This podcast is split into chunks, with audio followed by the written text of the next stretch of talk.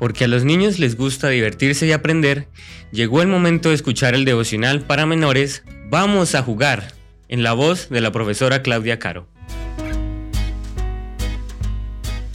Muy buenos días mis niños. Ha llegado la matutina de menores.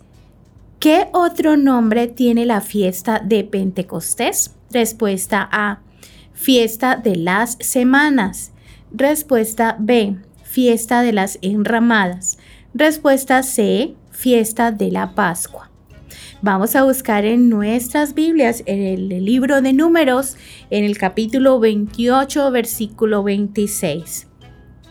Además, el día de las primicias, cuando presentéis ofrenda nueva a Jehová en vuestras semanas, tendréis santa convocación. Ninguna obra de siervos haréis. ¿Te gustan los días de fiesta? En esos días nadie tiene que trabajar ni hay que ir a la escuela, ¿verdad?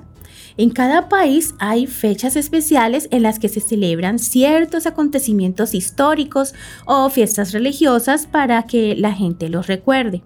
En el Antiguo Testamento encontramos muchas fiestas que Dios estableció para que Israel no se olvidara de su Creador y Libertador. Una de esas fiestas es la fiesta de Pentecostés que es una palabra griega que significa 50, porque se celebran pasados 50 días de la fiesta de la Pascua. Esta fiesta de Pentecostés también es conocida como la fiesta de la cosecha o de las semanas, pues se celebraba siete semanas o 50 días después de la Pascua.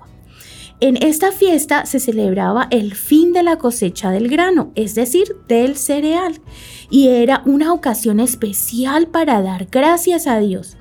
En el Nuevo Testamento, esta fiesta de Pentecostés adquiere un nuevo significado.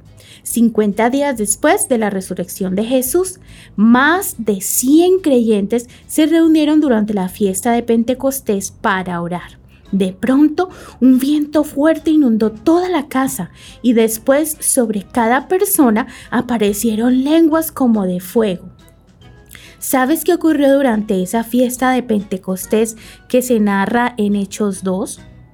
Todas esas personas recibieron el Espíritu Santo, tal y como les había prometido Jesús antes de su ascensión al cielo.